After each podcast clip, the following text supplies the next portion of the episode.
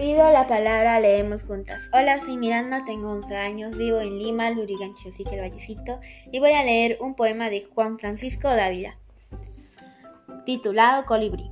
Lindo, lindo colibrí que vuelas de sol a sol, persiguiendo un girasol o una orquídea carmesí. Tus alas se mueven mil, cien mil veces, un millón, sobre el bosque de limón, o más bien de perejil.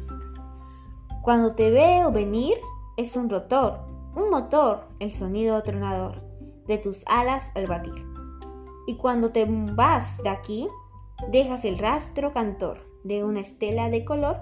Lindo, lindo colibrí. Gracias.